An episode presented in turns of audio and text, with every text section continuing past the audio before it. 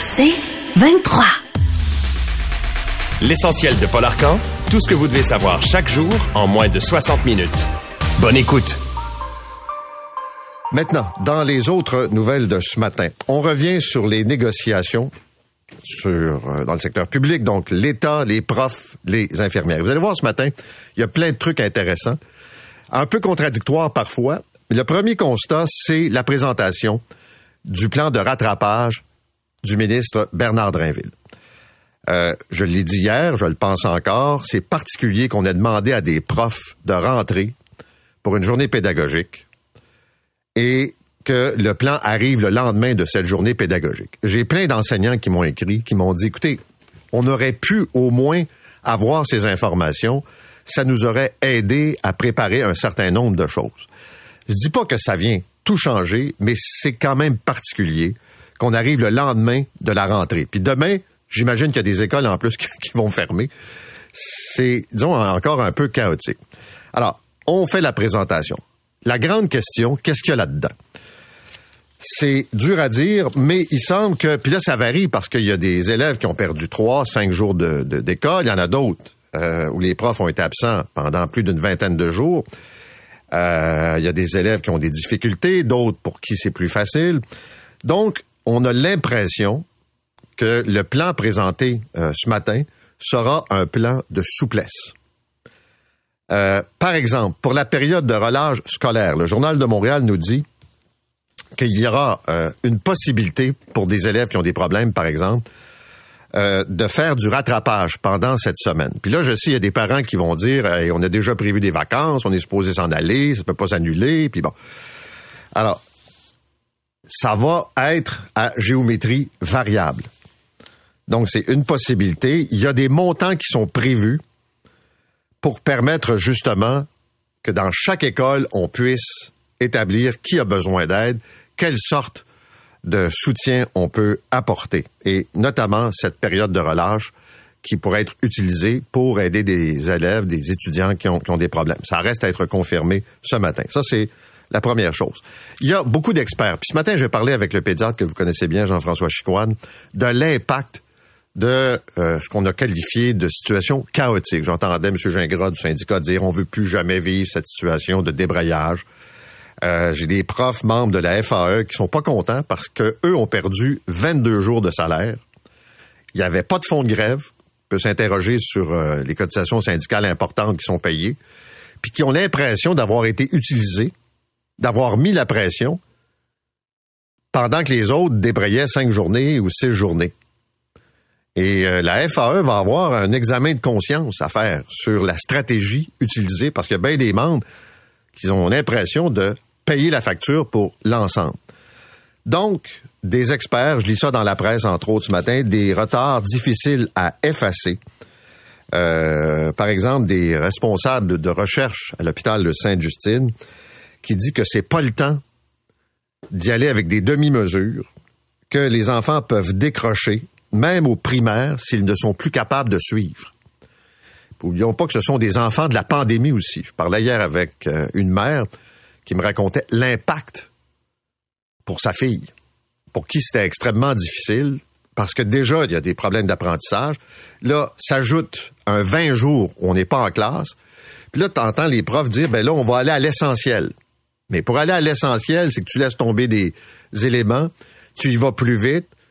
Et c'est un peu un signal d'alerte que sonnent des, experts en disant qu'il faut soutenir ces enfants dans leur parcours scolaire parce que on va se retrouver avec des problèmes, on va repousser vers l'avant des difficultés pour des élèves qui sont plus vulnérables. Et Dieu sait qu'il y en a dans les classes du Québec. Euh, déjà que c'est compliqué en temps normal. Donc, comment va se faire cette transition? Euh, puis moi, je comprends qu'il faut laisser la souplesse aux écoles parce que c'est très, très différent d'un endroit à l'autre. Mais en même temps, là, même si on nous dit qu'on a de l'argent, est-ce que vraiment on va être capable de pouvoir offrir des services à la hauteur des besoins puis des attentes? Et d'ailleurs, euh, ce qui est assez particulier quand on parle des manchettes comme ça, c'est que vous avez euh, M. Gingras de la CSQ qui dit « Je veux de la flexibilité dans le plan de rattrapage ». Ce matin, la presse nous dit que là où ça accroche entre la FIC, les infirmiers et les infirmières, le syndicat, et le gouvernement, c'est la flexibilité. Parce qu'on ne sait toujours pas comment s'est négocié ce volet important, quand on écoutait le premier ministre Legault, de la flexibilité. De rendre le réseau moins bétonné, permettre plus de changements. Et là, à la FIC, ça a l'air que ça accroche. Alors, c'est bizarre. T'as un syndicat qui dit, moi, je veux que ça soit flexible de la part du gouvernement, puis t'as la FIC qui dit, moi, là, c'est pas vrai que moi tomber dans la flexibilité. Donc, on sait exactement ce que ça représente. On parle de plusieurs milliards de plus en dépenses gouvernementales dans le budget. Euh, il y a Francis Veil dans la presse qui dit, on va se retrouver avec des profs à 100 000 par année. Tant mieux. C'est pas que c'est pas mérité. Mais une fois qu'on a ventilé sur l'argent, est-ce qu'on peut savoir en quoi ce qui se passe dans les écoles et dans les hôpitaux va changer à partir de cette nouvelle entente qualifiée d'historique? Puis vous remarquerez, les chefs syndicaux qui étaient avec nous hier étaient bien prudents en disant Ouais, mais ça dépend des tables sectorielles. Puis là, le gouvernement parle pas, là. Les ministres sont muets. Le premier ministre, qui a des fois l'habitude d'en dire un peu trop, puis de glisser, je ne sais pas s'ils l'ont enfermé dans son bureau, mais on ne l'entend plus. On veut juste que les syndiqués votent et que ça se règle. Et je vais terminer euh, le volet éducation euh, ce matin euh, sur la France, parce que je trouve qu'il faut regarder aussi parfois ce qui se passe ailleurs, où depuis les derniers mois, il y a eu comme une augmentation du cas de violence. Des profs, bon, assassinés, c'est le maximum de l'horreur, mais vous avez aussi des enseignants qui vivent de la violence, la violence verbale, de la violence physique. On en a parlé euh, dans certains euh, coins du Québec. On a vu ça dans la région de Montréal. Et des menaces, des insultes.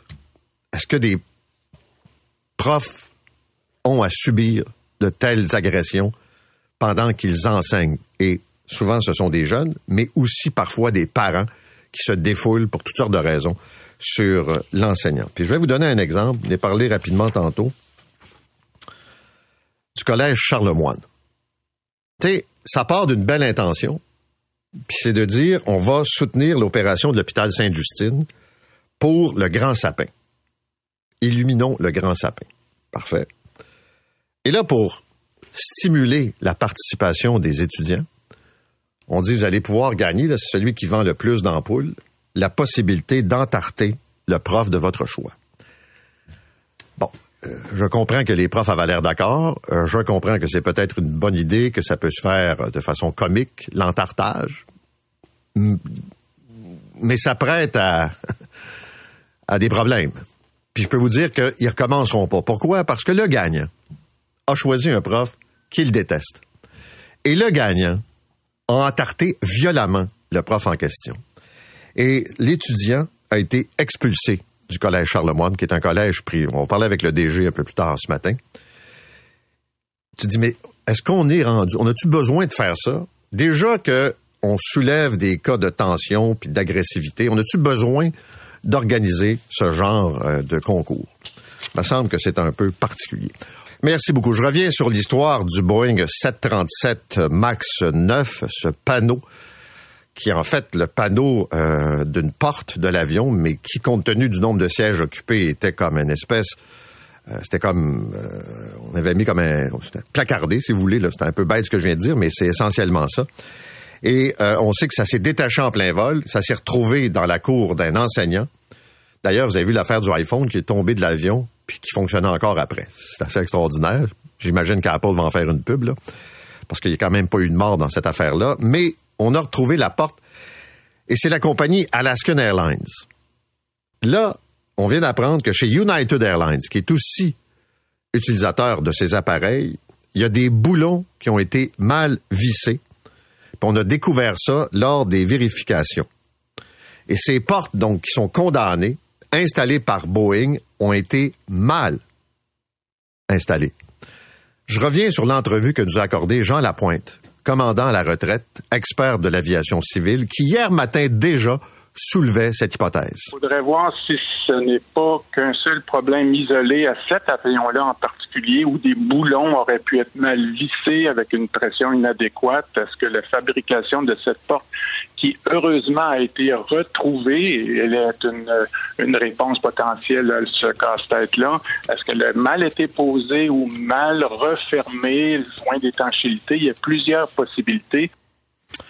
Euh, déjà, il regardait ce scénario qui s'est donc confirmé dans la journée. Et il nous explique pourquoi, qu'est-ce qui a changé dans l'industrie de l'aviation, particulièrement chez Boeing? Euh, si on revient en 2020, lorsque la pandémie a commencé, puis les accidents se sont accumulés, bien chez Boeing, on a mis 30 000 employés euh, au rencard et plusieurs de ces employés-là ne sont pas revenus lorsqu'ils ont été rappelés. Et, je commence à croire qu'il manque énormément de contrôleurs de qualité chez Boeing, chez Spirit, qui sont euh, fournisseurs de, de fuselage. Alors, euh, ça s'ajoute à une problématique, euh, disons, qui est pas très rassurante pour les déplacements, c'est-à-dire euh, du personnel manquant pour ce qui est des contrôleurs aériens. Et je disais hier une enquête du New York Times qui démontrait que de plus en plus de contrôleurs font du TSO. Ils sont épuisés, ils ont des problèmes de santé mentale, il y a des enjeux importants et vous avez ces, euh, ce qu'on appelle ces presque collisions qui peuvent se produire. On a vu ce qui est arrivé au Japon. Et le nombre de voyageurs va continuer d'augmenter euh, année après année, ce qui met une pression énorme sur l'ensemble euh, du système.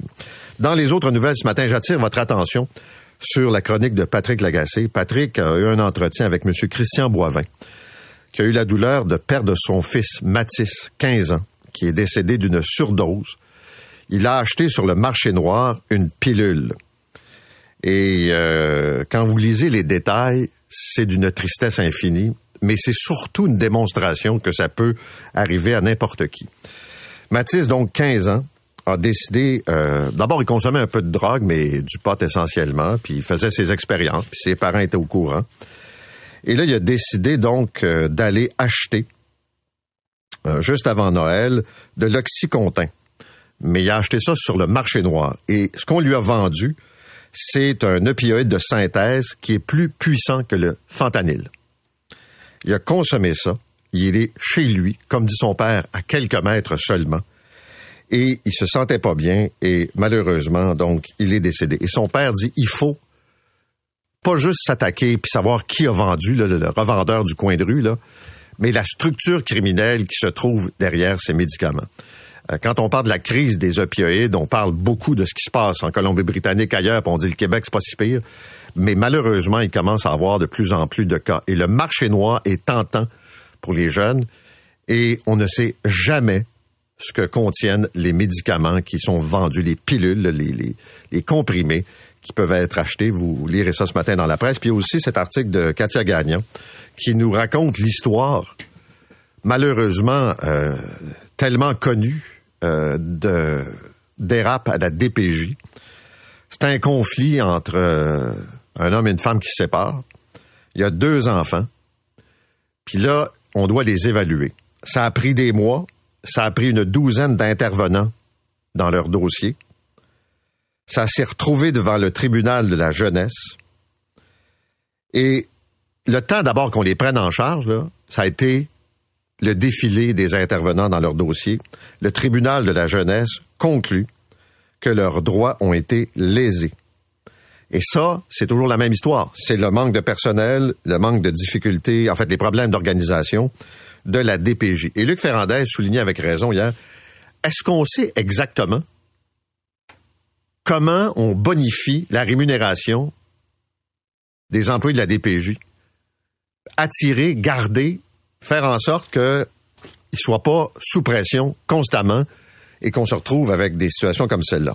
Rapidement, dans le devoir ce matin, une étude qui montre que les femmes et des représentants de minorités sont en politique ce qu'on appelle des candidatures poteaux.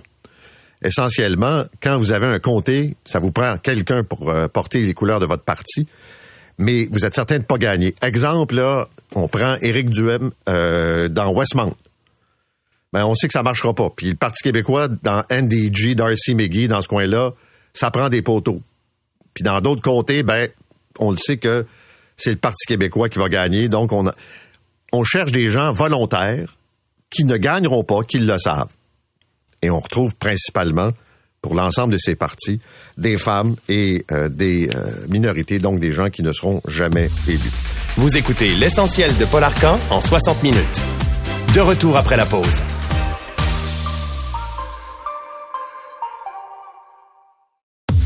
L'essentiel de Paul Arcan.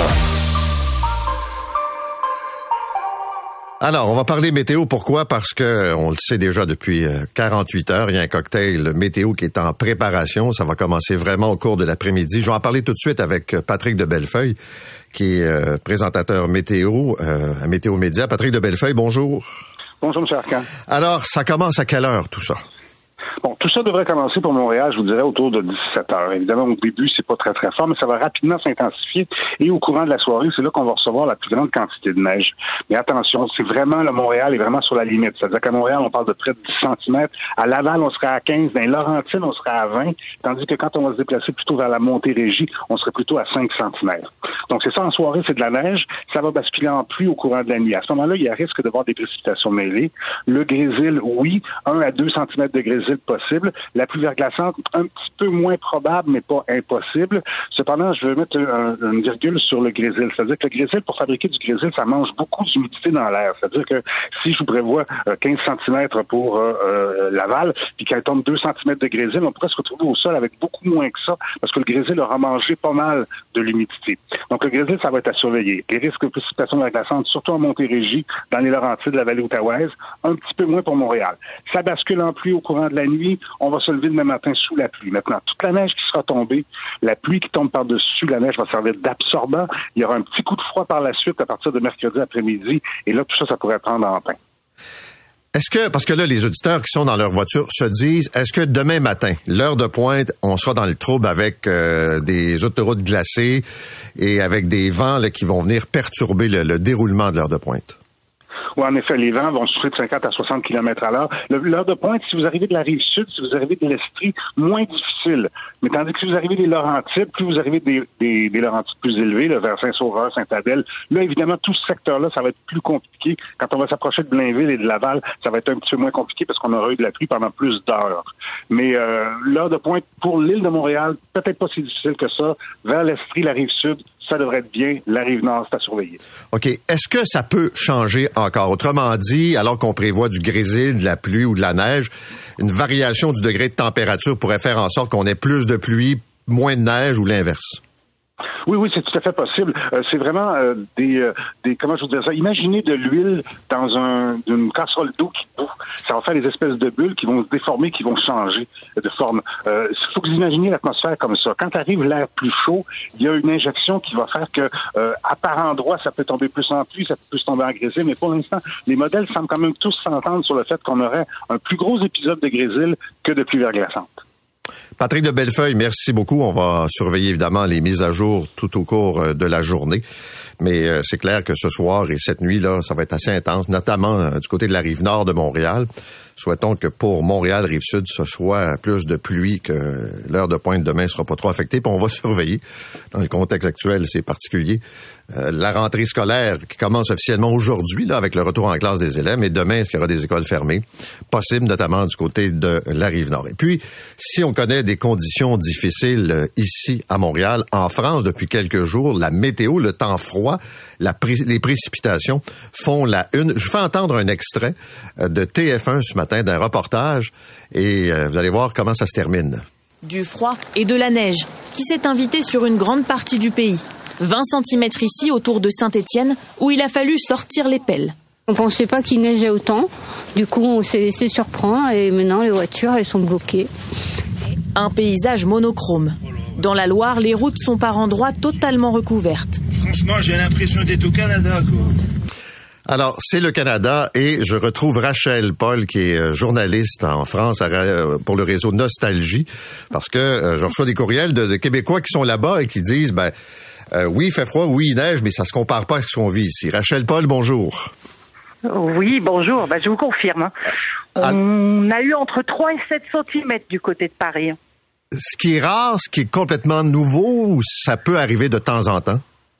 Non, ça arrive régulièrement. C'est pas quelque chose qui est extrêmement rare. La seule chose, c'est qu'on n'a pas eu de bulletin météo annonçant ces chutes de neige sur la région parisienne.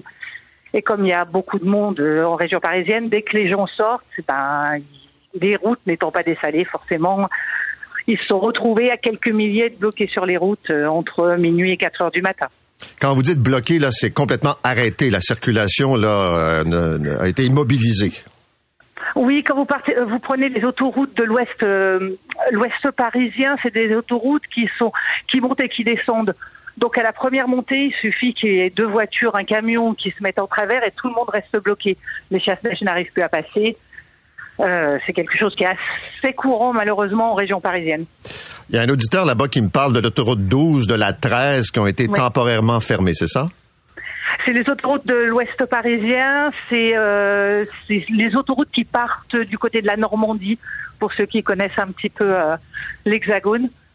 Euh, donc c'est des autoroutes où où il y a quand même beaucoup de monde qui circule, mais c'est tombé les premières mèches sont tombées vers 21 h Donc il y avait encore des gens qui rentraient chez eux et c'est ceux-là qui sont retrouvés bloqués pour l'essentiel. C'est le côté Versailles, en fait, si vous préférez. Et ailleurs en France, les températures sont également froides. Il y a de la neige aussi? Euh, oui, oui, ils ont. Mais ça, on était, tout le monde s'y attendait un petit peu puisqu'ils annonçaient ce qu'on appelle le, bout de la queue du Moscou-Paris, qui est un vent d'air froid qui, euh, qui arrive. L'Est euh, français a été pas mal touché avec des températures, alors pour nous qui sont importantes, hein, peut-être un peu moins, mais des températures à moins 7, moins 8. Donc euh, l'Alsace a été particulièrement touchée. Après, c'est pas non plus quelque chose d'extraordinaire. Euh, c'est quelque chose qu'on connaît. Merci beaucoup d'avoir été avec nous. Rachel Paul, qui est journaliste pour le réseau Nostalgie en France. Et euh, l'auditeur me disait, quand on pense à la 13, ben, on se souvient de la 13 à Montréal en 2017, quand en pleine nuit, euh, en soirée même, les gens ont été comme coincés. Et ça a pris des heures et des heures. Il y a eu une enquête. Le ministre était pas au courant. Il y avait euh, le ministre Lessard qui avait l'air complètement perdu quand il a été confronté par les journalistes. Et euh, rappelons-nous qu'on avait envoyé des pompiers chercher les gens qui étaient coincés comme ça dans leur voiture, qui étaient vraiment pas moyen de bouger. Mais là, sur la 13, en France aussi, on se retrouve avec cette situation euh, ce matin. C'est quand même particulier d'entendre les médias français euh, faire les reportages sur ce que vivent euh, actuellement nos cousins. Donc, on le disait tantôt, le ministre Bernard Drainville va présenter à 9h30 ce matin son plan de rattrapage, qui est très variable, qui se veut flexible d'après ce qu'on a comme écho. Il y a des enfants qui ont perdu cinq jours de classe, d'autres qui ont perdu plus d'une vingtaine de journées, des enfants qui ont connu la pandémie, l'enseignement à distance, des enfants qui, dans certains cas, vont très bien, puis dans d'autres, ont une série de problèmes. Il y a un plan d'intervention. Et ce qu'on a compris, ce sera euh, précisé ce matin, c'est que on laisse ça ouvert. Donc, c'est aux parents puis aux profs de fixer les modalités puis de voir si on fait une heure de plus en fin de journée, si euh, pendant l'heure du repas, on fait de l'enseignement, quelle sera la stratégie pour l'école de vos enfants? Le ministre va nous dire ça ce matin. Ce matin, notre invité, c'est le docteur Jean-François Chicoine, parce que j'ai envie de parler avec lui de ce que vivent nos enfants depuis les dernières années. Puis on a tous constaté le nombre d'enfants qui ont des difficultés, toutes sortes de difficultés d'apprentissage, des enfants qui ont connu, je le disais, la pandémie, qui là vivent les effets d'une grève. Docteur Chicoine, bonjour. Bonjour Paul. L'heure est difficile pour les enfants, mais ça me fait tellement plaisir de, pouvoir te parler ce matin. Et puis, je, je, je, je savais euh, instinctivement qu'il n'y avait pas de réhabilitation possible sans un appel à un pédiatre. je veux t'entendre sur ce qu'ont vécu les enfants. T'envoies des enfants, puis tout ça, puis bon, ils sont passés à travers un paquet de, de phénomènes, la pandémie, euh, des troubles d'apprentissage, l'absence de ressources, euh, arrive la grève. Euh, est-ce que est-ce qu'on doit dire ben ça fait partie de la vie puis ils vont s'ajuster puis l'enfant est capable de, de, composer avec ses réalités? Ben, on a fait des études sur les enfants du verglas. Là, on a une génération euh, presque d'enfants là qui euh, coup sur coup va avoir eu droit et à la pandémie et dans certains cas à au moins 10% de leur scolarité d'amputer en raison de la grève.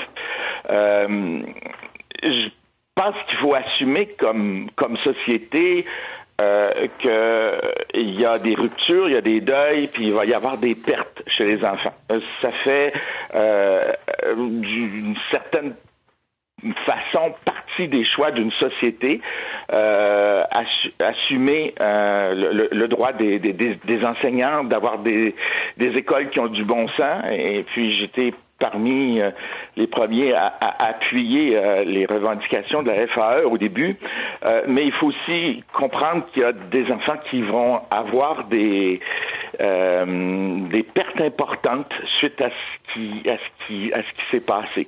Et puis c'est tous les enfants, puisque tous les enfants ont perdu un peu d'école, mais évidemment, euh, ceux qui ont déjà des difficultés, des troubles ou des problèmes développementaux, pour lesquels euh, euh, on n'avait pas depuis 10, 20 ans assumé comme société nos devoirs les enfants, ils, ils, ont ils ont pas toujours des éducatrices. Euh, il manque 2000 éducatrices avant d'arriver à l'école. Donc, plusieurs arrivent euh, et on le sait, euh, c'est assez bien documenté, mieux que dans n'importe quelle société, que il y a à peu près euh, autour de 30% ça dépend de 25 et 35% selon le, le milieu des enfants, des enfants qui vont arriver avec au moins un trouble dans un dans un dans une sphère quelconque, que ce soit le langage, la motricité, euh, la, cognition.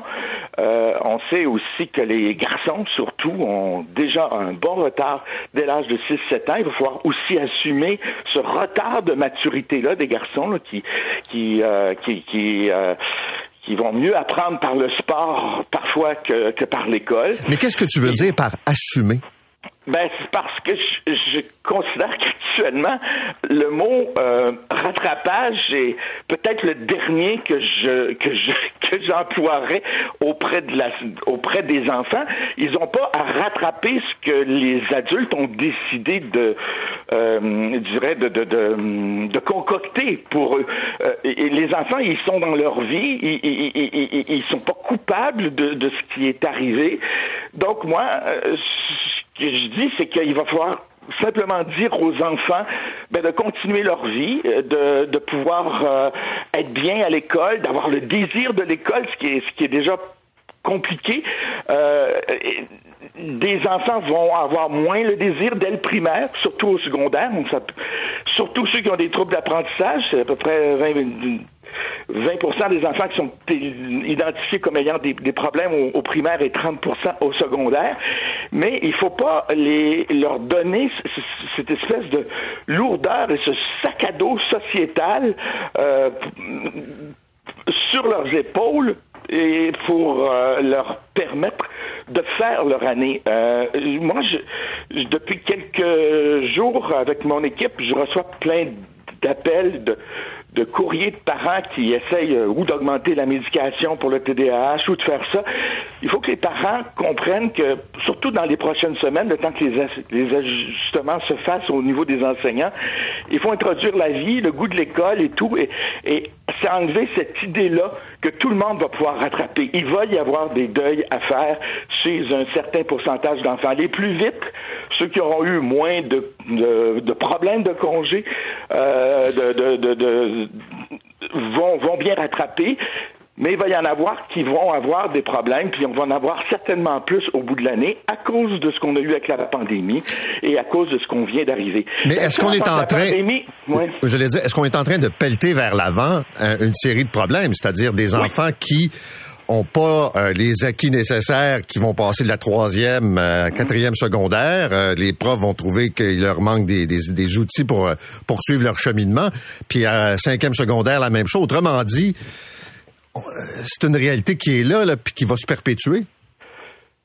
C'est-à-dire que quand j'entends publiquement qu'on veut lutter contre les inégalités, ben, dans les faits, c'est comme le mot bienveillance là, qui, qui, qui, est arrivé avec l'augmentation de l'agressivité puis des guerres sur la planète. Euh, euh, qu'est-ce qu'on fait pour augmenter les inégalités? Ben, pas grand-chose. Fait que là, ce qu'il faut faire dans les prochaines semaines, selon moi, les prochains mois, c'est d'essayer d'aider aux iniquités, justement, pour essayer d'offrir le plus possible à tout le monde, mais c'est évident qu'on va perdre certains enfants et il faut qu'on l'assume publiquement. Là. C'est, dans ce sens-là où il y a certainement 10-20% d'enfants qui vont se retrouver au mois de juin avec plus, plus, plus de problèmes qu'avant. Est-ce qu'on va poursuivre l'année encore une autre fois? On appelait ça redoubler avant. Est-ce que, est-ce qu'on peut pallier avec certaines mesures? Certainement que les tuteurs, par exemple, euh, euh, pour rallonger un petit peu euh, d'une heure la journée ou pour aider les parents qui pourraient pas assister leurs enfants, vont avoir un rôle primordial dans, les prochains mois. Les tuteurs, les éducateurs spécialisés, les techniciens en éducation spécialisée vont avoir une importance pour, je dirais, porter l'enfant. Parce qu'on est en déficit de portage. notre société a, ses enjeux sur, pour, les profs, pour les salaires, euh, pour les conditions de travail, pour les écoles, pour les autobus scolaires, mais euh, ça ne veut pas dire que les enfants sont aussi bien portés, cadrés, encadrés euh, et amenés vers leur avenir euh, que d'habitude. Le mot avenir de mon enfant en ce moment est quelque chose qui peut être très angoissant pour, pour les parents. Alors moi, je trouve qu'il faut voir plutôt à court terme, essayer au jour le jour de voir comment, à travers ce qui se passe, euh, l'enfant est capable de, de, de, s'en sortir. On va le voir dans les prochaines semaines. Puis accepter que, d'une certaine façon, malheureusement, que tous n'y arriveront pas, parce que sans ça, tout le monde va être malheureux des progressions de son enfant et, et, et des, des, endroits vers, vers, où il se dirige. Une question euh, soulevée par euh, un enseignant qui m'a qui m'a écrit qui dit la chose suivante, puis je veux t'entendre là-dessus. Euh, on comprend le rattrapage là, des, des matières, puis de, de, de ce qu'il faut enseigner. Mais il dit, pour moi, puis c'est un enseignant du secondaire, là, ce qui est le plus important, c'est de garder ces enfants-là, puis tu l'as un peu soulevé tantôt, là, de garder ces enfants-là à l'école, de faire en sorte qu'ils décrochent pas, que même s'ils ont un retard pédagogique, ils ont quand même envie de venir à l'école pour toutes sortes de raisons, pour des activités, de ne pas tuer ce qui les garde vivants à l'école, puis faire en sorte que dans un an, ils sont euh, complètement décrochés. J'espère que le ministre de l'Éducation m'entend pas. Je suis d'accord avec ce que tu viens de dire, Paul. Euh, il faut, euh, il faut pas viser les apprentissages à tout prix. Euh, il faut viser la vie, il faut viser le temps présent. Il faut, le temps futur, et il est incertain pour nous les adultes, pour les sociétés, puis pour le monde en général. Euh, ben, c'est pas quelque chose qui est important pour que l'enfant soit bien. Il faut lui donner le désir de l'école, et ça passe par euh, la rencontre avec les amis, la perte du cellulaire en classe, qui est quand même une bonne nouvelle là, euh, qui, qui, vient, qui vient s'installer avec avec nos malheurs. Et puis ça passe par le sport, par les activités. D'où l'importance de, selon moi, de ne pas enlever euh, l'heure du midi où les enfants doivent euh, se, se, rencontrer pour rattraper. D'où l'importance de ne pas mettre trois, quatre heures de plus à la journée pour rattraper. D'où euh, d'où l'importance aussi peut-être pour certains enfants de, de garder ce qui était prévu comme congé. Les choses importantes, moi, que je, que je souhaiterais entendre tout à l'heure du ministre, euh, qui c'est de dire qu'il y a peut-être des solutions euh, autour de, du tutorat euh, qui, qui, vont être vraiment privilégiés. Il y a des, des gens qui ont besoin de ça aussi pour vivre, là, des, des, des, tuteurs.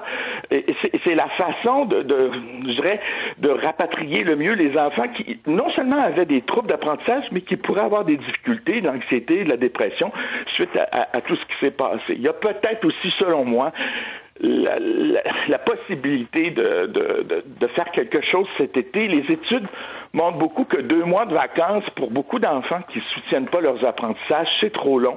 Donc, il pourrait y avoir une petite semaine à, ce moment-là. Mais il faut pas enlever le sport, il faut pas enlever la vie, il faut être tout de suite dans l'instant présent, dans l'école et euh, essayer, euh, je trouve, comme parent, comme professeur, euh, de mettre notre expérience d'adulte de côté pour être pleinement disponible dans l'ici et maintenant avec les enfants, en leur montrant que l'école euh, est quelque chose de formidable, que l'école est quelque chose d'important pour toute la société, même si c'est pas vrai, euh, et, et, et, et, pour surtout leur enlever cette espèce d'anxiété de performance qui peut être nourrie et par les, les parents bienveillants euh, et par notre organisation euh, actuellement qui essaie de récupérer un rattrapage qui, d'un point de vue général, peut se faire, mais malheureusement ne se fera pas avec chacun des enfants. C'est sûr qu'il va y avoir quelques pertes, des pertes euh, des, enfants qui, en raison de leur trouble d'apprentissage, en raison de leurs conditions sociales, en raison de leur euh, genre aussi, euh, vont pas réussir à arriver aux attentes euh, sociales habituelles. nos structures sont, sont, sont très rigides. Et nos structures ne sont pas toujours portées pour le droit des enfants, le droit d'avoir leurs 180 jours d'école. Nous sommes, selon moi, et il ne s'agit pas de revenir à quelque chose de à une forme de culpabilité judéo-chrétienne, mais nous sommes, en termes de valeurs morales, euh, coupables d'en avoir échappé une du point de vue des enfants, pas du point de vue euh, des professeurs, peut-être de la société et, des luttes égalitaires euh, que, que, les adultes ont le droit d'exprimer de, entre eux. Mais nous en avons échappé une avec les enfants et, et, et selon moi, il va falloir essayer au jour le jour de retisser l'importance de l'école par toutes sortes de, moyens que les parents peuvent mettre en place ou par l'adjonction euh, de, services avec eux, ou surtout euh, en contrôlant les écrans à la maison, en faisant une demi-heure de lecture avec leurs enfants qui améliorent de 15 à 20% le français. Mais il faut surtout, selon moi, euh, être confortable avec l'idée que l'école c'est le fun, ça existe, ça, ça, va reprendre. Je, je, je, me suis surpris, Paul, il y a euh, deux semaines, à accueillir une, une, famille euh, de migrants, quatre enfants qui arrivaient d'Afrique, qui avaient fait tous tout, leurs efforts pour s'installer avec la carte d'assurance maladie, le numéro d'assurance sociale, ils avaient trouvé un logement et tout. Et puis ils me demandent, docteur, euh, qu'est-ce qu'on fait pour l'inscription à l'école? Ah ben là, je dis, écoutez, je dis, tout est possible maintenant. On est une société très évoluée, comme vous l'avez vu, puis il n'y a pas encore de neige. Mais j'ai dit, l'inscription à l'école, ça, ça serait mieux en Afrique. Docteur Chicoine, merci beaucoup. Bonne journée. Au revoir. Au revoir. Docteur Jean-François Chicoine, qui est pédiatre, je vous rappelle que les enfants retournent à l'école aujourd'hui. Hier, c'était la, pour la plupart d'entre eux, en tout cas, c'était une journée euh, pédagogique. Et ce matin, ben, c'est le plan du ministre. Vous écoutez l'essentiel de Paul Arcan en 60 minutes. De retour après la pause.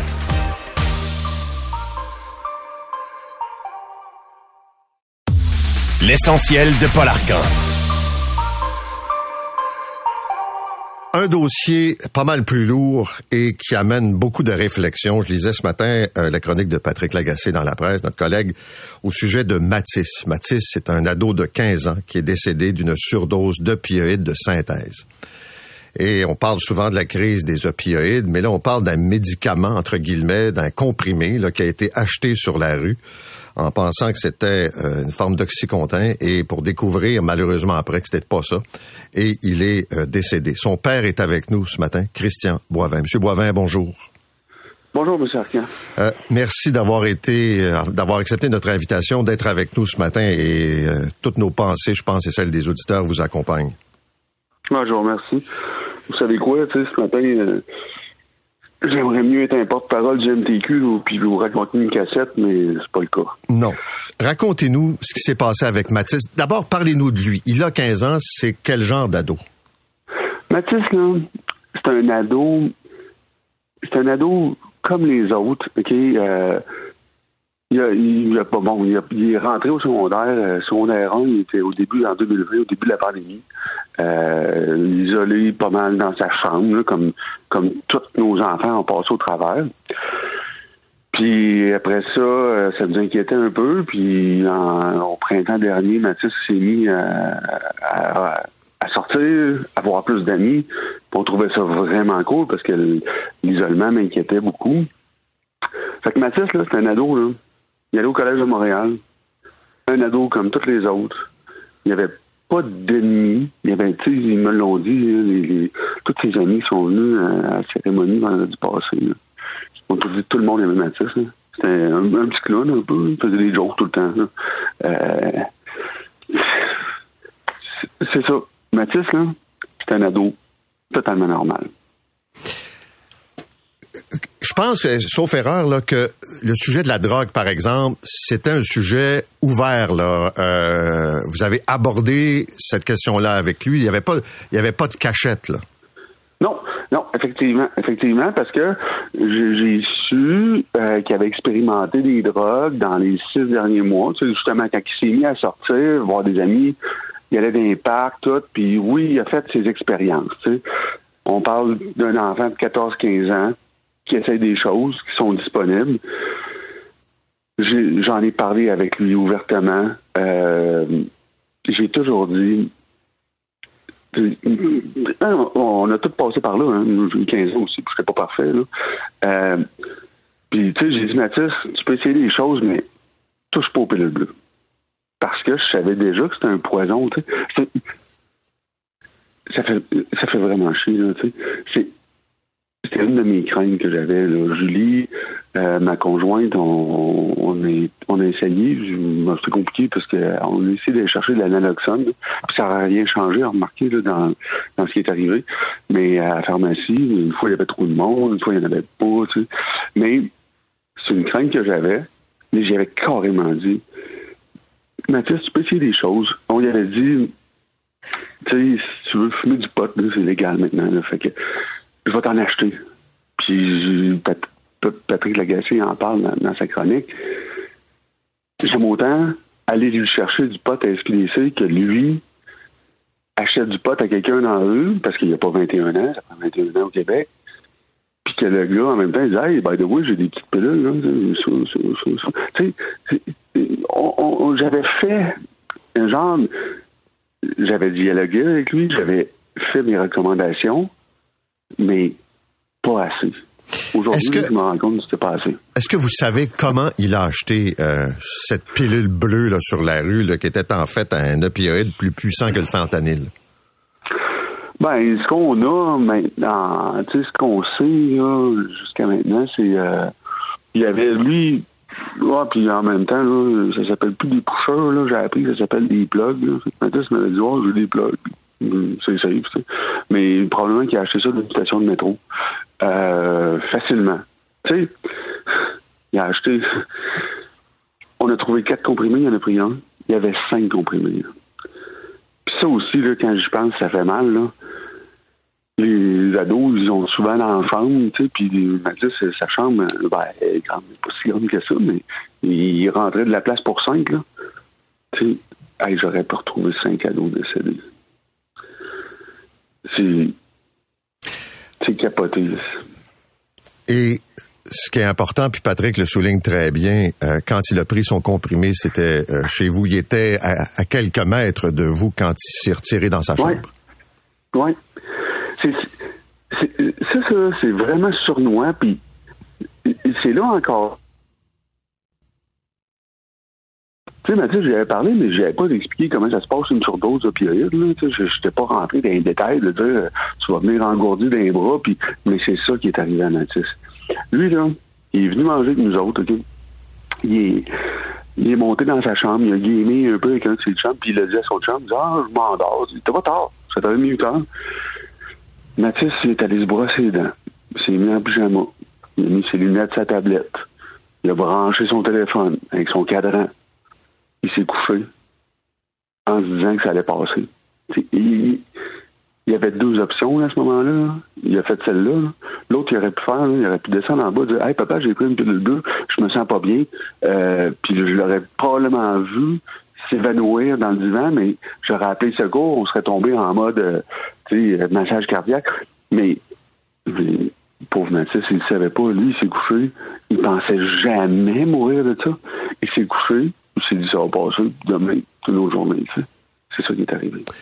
Vous avez pris la parole sur les réseaux sociaux. Vous avez parlé à mon collègue Patrick, puis vous me direz si je traduis bien votre pensée. Là.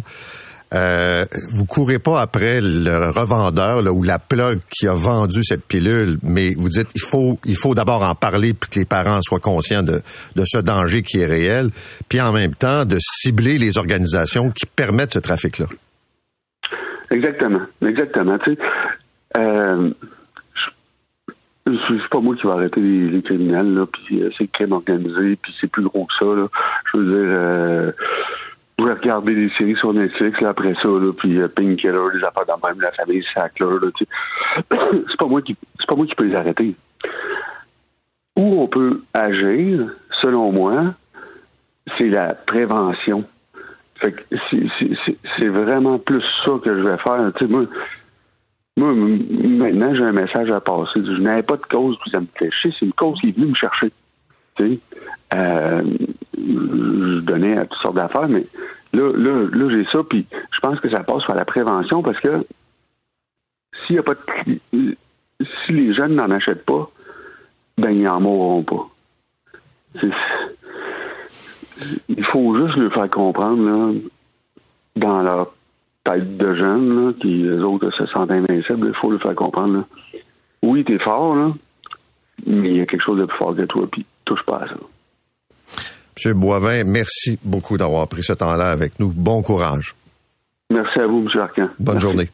Christian Boivin, le père de Matisse. Matisse avait 15 ans. Il est décédé d'une surdose d'une forme d'opioïde de synthèse qui euh, est plus puissant que le fentanyl. Je rappelle que depuis 2020, il y a 14 personnes qui sont décédées après avoir euh, consommé ce type euh, de dérivé et c'est vendu sur la rue et c'est vendu dans des stations de métro. Et quand on achète ces produits-là, d'abord, on ne sait pas ce qu'on achète. Il faut voir comment ces drogues de synthèse de toutes sortes. Rappelons-nous des entrevues avec des dirigeants de la police sur le nombre de comprimés qui sont saisis des milliers, des milliers, des milliers. Vous imaginez ce qui circule. C'est un faible pourcentage que la police arrive à, comme ça, retirer du marché. Euh, les étudiants du collège Charlemagne ont participé à une opération de levée de fonds pour l'hôpital Sainte-Justine. On se souvient, là, les, fameuses décorations de Noël euh, allumées. Et pour euh, motiver les jeunes à participer, on a offert une récompense. Donc, l'élève qui vendait le plus d'ampoules de Noël pour le sapin de Sainte-Justine obtenait le droit d'entarter euh, son professeur ou un professeur de son choix. Ça a mal viré, vous allez comprendre pourquoi. J'en parle avec euh, David Bowles, qui est le directeur général du Collège Charlemagne. Il est aussi président de la Fédération des établissements d'enseignement privé du Québec. Monsieur Bowles, bonjour. Bonjour, Monsieur Arcan. Alors, expliquez-moi le contexte là, de cette campagne là, pour obtenir des fonds pour Sainte-Justine et d'offrir le droit d'entarter un prof. Ouais, ben en fait, c'est qu'à chaque année, le collège, donc on a des élèves euh, du préscolaire, du primaire et du secondaire chez nous, participent euh, au, euh, à la levée de fonds du Grand Sapin pour le CHU Sainte-Justine. Ça mobilise beaucoup, beaucoup la communauté du collège, les parents, les familles, les, enfants. Cette année, d'ailleurs, on a accumulé un montant record pour notre collège. C'est 92 000 que les élèves ont, on se sont mobilisés pour aller chercher pour les enfants du CHU Sainte-Justine. Euh, puis il y a certains titulaires de classe, donc euh, au secondaire, qui, pour motiver leur groupe, on fait des concours entre les groupes. Le groupe d'élèves qui réussit à accumuler le plus d'argent va avoir droit à une activité récompense, une sortie au laser tag ou des, choses comme ça. Puis il y a certains enseignants qui, pour motiver leurs élèves, vont offrir des récompenses, comme vous l'avez décrit. Là, exemple, dans ce cas-ci, l'enseignante disait, ben si on réussit à aller chercher tel montant d'argent, je vais vous permettre de, de donc de, de, déposer une tarte, là, une tarte avec de la avec de la crème dessus sur le visage, bien encadré, euh, tout ça avec des, directives très claires de déposer la tarte. Et puis ça, c'est un cas. Là, on a quelques enseignants qui ont qui ont euh, qui ont donné ce genre de récompense aux élèves. Ça se fait depuis plusieurs années, ça se passe toujours très bien. Euh, puis, puis c'est ça, écoutez, c'est le genre de choses que nos enseignants font pour établir des liens avec les jeunes puis les motiver à, à participer à de telles levées de fonds. OK. Il y a un jeune qui a 12 ans, sauf erreur, qui a amassé autour de 1500 dollars pour le grand sapin, puis c'est lui qui a obtenu le droit d'entarter sa prof.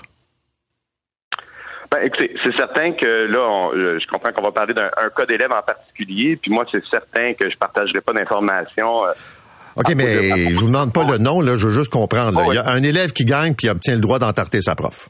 Ben, dans ces, dans les, groupes que je vous mentionnais tantôt, il y, a des, il y a des élèves qui ont eu le droit d'entarter des enseignants, exactement. OK. Pourquoi ça a mal viré? Qu'est-ce qui s'est passé? Ben, écoutez, moi, ce que je peux vous dire, c'est que euh, y a, les, les élèves, ça, ça s'est toujours très, très bien passé. Puis là, comme je vous ai dit, je veux vraiment pas rentrer dans le cas et dévoiler de l'information à propos du comportement d'un élève en particulier. Euh, donc, ce qui s'est passé, moi, comme je vous dis, euh, ça, ça se passe très bien en général. Puis Non, a- mais a- parlez-moi pas des cas où ça se passe très bien en général. Je vous passe d'un cas précis où ça s'est mal passé. Fait que je veux savoir qu'est-ce qui s'est passé. Ben, Monsieur Arcan, ça, si vous me posez une question à propos d'un élève en particulier qui a fait un comportement qui pourrait être identifié. Donc, moi, j'ai pas envie OK, de les Bose, m'a- prendre votre... Vous me donnez pas le choix, là. Mm-hmm. C'est un jeune de 12 ans et on l'accuse d'avoir entarté la prof avec un niveau de violence qui n'était pas acceptable et tout ça a été filmé et tout ça a été vu devant 1000 élèves. C'est vrai? Euh, ben là, mais l'élève, je sais pas. Ce que je peux vous dire, c'est qu'effectivement, il y a eu, euh, il y a eu un cas où euh, un élève aurait exagéré. OK, quand vous dites exagéré, ça veut dire quoi? Ben, ce que je peux vous dire, parce que pour donner des conséquences à des jeunes au collège, là, des, des conséquences de comportement, faut vraiment que ce soit un geste qui soit écrit dans notre code de vie. Puis pour donner un- une conséquence qui est, disons, très grave, qui peut aller jusqu'au renvoi de l'élève, il faut que ce soit quelque chose d'assez grave, que ce soit de la violence. Un geste de violence. Euh, c'est très, très rare qu'on va renvoyer un élève au collège, Charlemagne. On fait entre 0 et 5 fois par année pour des gestes graves, exemple d'intimidation qui continuent tout au long de l'année ou des gestes de violence grave qui blessent une personne. OK. Est-ce que c'est vrai que quand ça s'est passé, il n'y a pas eu de réaction négative, que les gens ont trouvé ça drôle, que même la prof n'a pas manifesté de, de, de, de colère, était pas blessée, que ça, a été perçu comme un geste normal? Ben, écoutez, moi, je vous dirais, moi, j'étais pas présent. Ce que Ouais. j'ai vu qui a été filmé, j'ai pas vu un geste normal. Vous avez vu quoi? Ben, écoutez, encore une fois, là, on parle d'un cas d'un élève que je voudrais pas qu'il se fasse identifier. Ce que je peux vous dire, c'est que pour avoir une conséquence grave chez nous, il faut qu'il y ait un geste de violence grave qui blesse une personne. Est-ce que l'enseignante a été blessée? Ben, si jamais on a fait une conséquence grave à un élève, c'est parce que la personne a été blessée. OK. Est-ce que l'enseignante a porté plainte pour le geste posé par l'élève?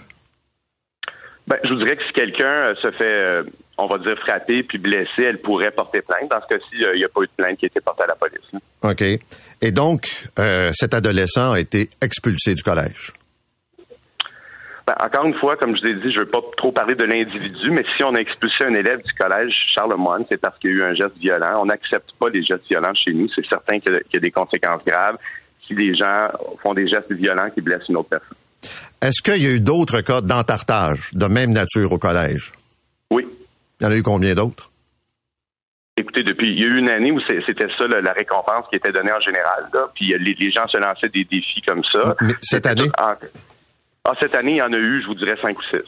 OK. Puis il n'y a pas eu de problème, sauf dans un cas? Absolument pas. Il n'y a pas eu de problème du tout. Les directives étaient très, très claires de la façon qu'il fallait faire ça. OK. Est-ce que l'entartage sera au programme pour l'an prochain? Absolument pas. Pourquoi? On a décidé de continuer. Ben, parce qu'on veut pas justement qu'il arrive des choses qui me sont arrivées, comme, comme est arrivé cette année. Est-ce que, à la base, c'était pas un peu particulier de faire ce genre de défi-là ou d'offrir ça comme récompense? Écoutez, c'était très, très encadré. Les directives étaient très claires. C'est quelque chose que, que- que quelqu'un a eu l'idée, une, personne qui travaillait au loisir chez nous il y a plusieurs années. Ça motivait les jeunes. C'était fait avec humour. Ça créait une situation détendue et amusante avec l'enseignant. C'était juste la crème qui était dans la tarte. Personne n'avait jamais fait de gestes qui étaient inappropriés. Euh, maintenant qu'on a vu que ça, ça s'est passé cette fois-ci, on, décide de plus le faire. Mais je, je peux vous dire que depuis plusieurs années, ça, ça se passait très, très bien. Je sais que vous me répondrez pas, mais il faut que je vous pose la question pareil. là. Est-ce que cet étudiant avait un enjeu avec la prof?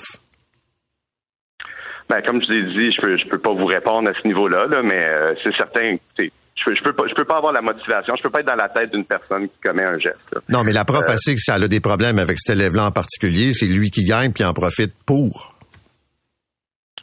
Ben, écoutez, moi, ce que je peux vous dire, c'est qu'il n'y a pas d'excuse pour faire un geste violent envers une personne, surtout pas un élève envers un enseignant. Chez nous, on n'accepte pas ça. OK. Merci d'avoir été avec nous, M. Bowles. Merci beaucoup. Au revoir. David Bowles est le directeur général du Collège Charlemagne. Vous comprendrez. euh, puis moi, je, je suis un peu... euh, il ne s'agit pas de donner le nom de la personne, là.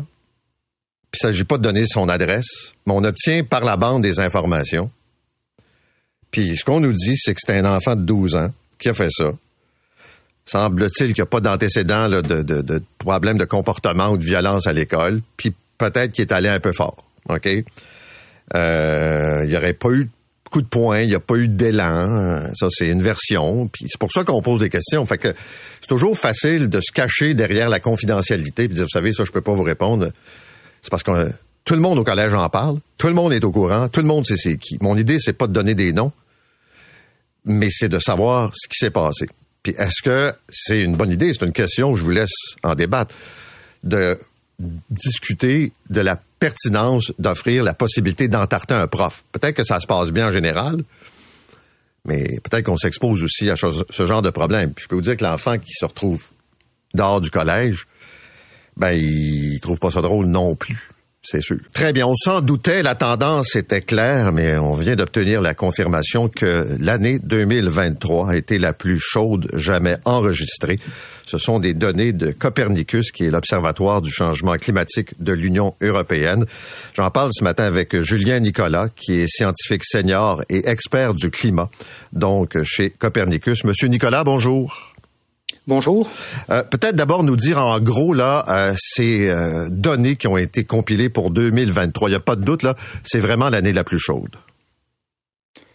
Effectivement, dans le rapport que nous venons de publier aujourd'hui, euh, nous montrons, nous avons confirmé que 2023 était l'année la plus chaude jamais enregistrée à l'échelle globale, donc c'est-à-dire en considérant la température de surface moyenne sur l'ensemble de la planète. Et donc, pour vous dire, le niveau élevé de la température moyenne donc en, 2023 était tel que dès le mois d'octobre, nous pouvions déjà anticiper que l'année 2023 euh, allait être la plus chaude jamais enregistrée, dépassant le précédent record qui était en 2016. Est-ce qu'il y a une tendance lourde de l'augmentation des températures? Est-ce que année après année, on note une augmentation soutenue?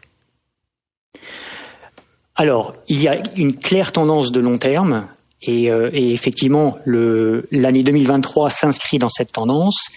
Après cela, cette, euh, cette augmentation de température, elle n'est pas constante dans le temps. Il y a une ce qu'on appelle une variabilité, donc d'année après d'année d'année en année, euh, en particulier dû à des phénomènes climatiques comme le phénomène El Niño. Euh, en 2023, donc nous avons vu la transition donc d'un, du, de, la, phase froide de ce phénomène qu'on appelle la donc euh, qui est caractérisé par des températures plus froides que la, normale dans le, Pacifique équatorial, à un phénomène El Niño qui est caractérisé par des températures plus élevées que la moyenne. Donc cela a été un facteur contribuant au niveau élevé des températures. Ce n'est pas le seul, mais c'est un exemple de phénomène qui euh, qui conduit à des variabilités d'année euh, d'année en année de la température moyenne globale au-dessus de cette tendance de long terme au réchauffement. Est-ce que cette tendance-là, vous la voyez partout dans le monde, autant dans les Caraïbes, autant en Europe, par exemple, dans, dans, en Amérique du Nord? Alors, effectivement, euh, aucune région du globe n'est épargnée toutefois, l'augmentation de, la température est plus élevée dans certaines régions du monde, en particulier euh, pour ce qui concerne euh, un pays comme le Canada, dans la région arctique. Donc c'est la région du monde euh, où, l'augmentation de la température est, trois à quatre fois plus élevée que la moyenne globale. Donc euh, c'est voilà, c'est un exemple montrant que euh, toutes les régions du, du, monde ne se réchauffent pas au même rythme, mais que euh, des régions comme, comme l'Arctique se réchauffent plus rapidement que, que, le reste du globe. Il y a des auditeurs qui vont dire ce sont c'est moins d'un degré, c'est un peu plus de un degré, mais concrètement, qu'est-ce que ça a comme impact sur notre environnement, sur par exemple les, les phénomènes météo qui découlent de ce réchauffement de la planète? Nous savons euh, très bien et, les observations des décennies passées ont montré que le réchauffement climatique s'accompagne d'une augmentation de la fréquence et de l'intensité des événements climatiques extrêmes, que ce soit des vagues de chaleur, des, euh, événements de précipitation euh, extrêmes, des, inondations, des sécheresses ou des feux de forêt. Et le, un pays comme le Canada en particulier en, 2023 en a fait, euh, a fait l'expérience avec des, feux de forêt d'une intensité euh, et d'une ampleur record. Donc c'est un exemple parmi d'autres qui montre euh, à, quel point donc les phénomènes climatiques extrêmes qui, qui accompagnent le réchauffement climatique peuvent affecter euh, voilà, beaucoup de beaucoup de monde euh, au quotidien. Merci beaucoup d'avoir été avec nous. Julien Nicolas est scientifique senior et expert du climat à l'Observatoire du changement climatique Copernicus de l'Union européenne. Les données ont été présentées ce matin, mais remarquez que une observation, euh, disons, même sommaire, nous a permis dans les derniers mois de, de voir cette tendance. Ça s'est confirmé. Le mois de septembre était un des mois les plus chauds. Et on a tous vu des températures extrêmes, que ce soit en Europe, que ce soit en Inde, même au Japon.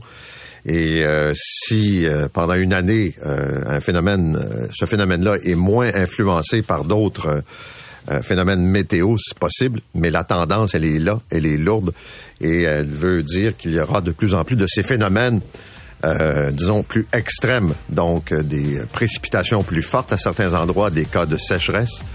Et quand on pense à l'Arctique, euh, que c'est trois à quatre fois plus vite que sur le reste de la planète, sans dit long. C'est 23.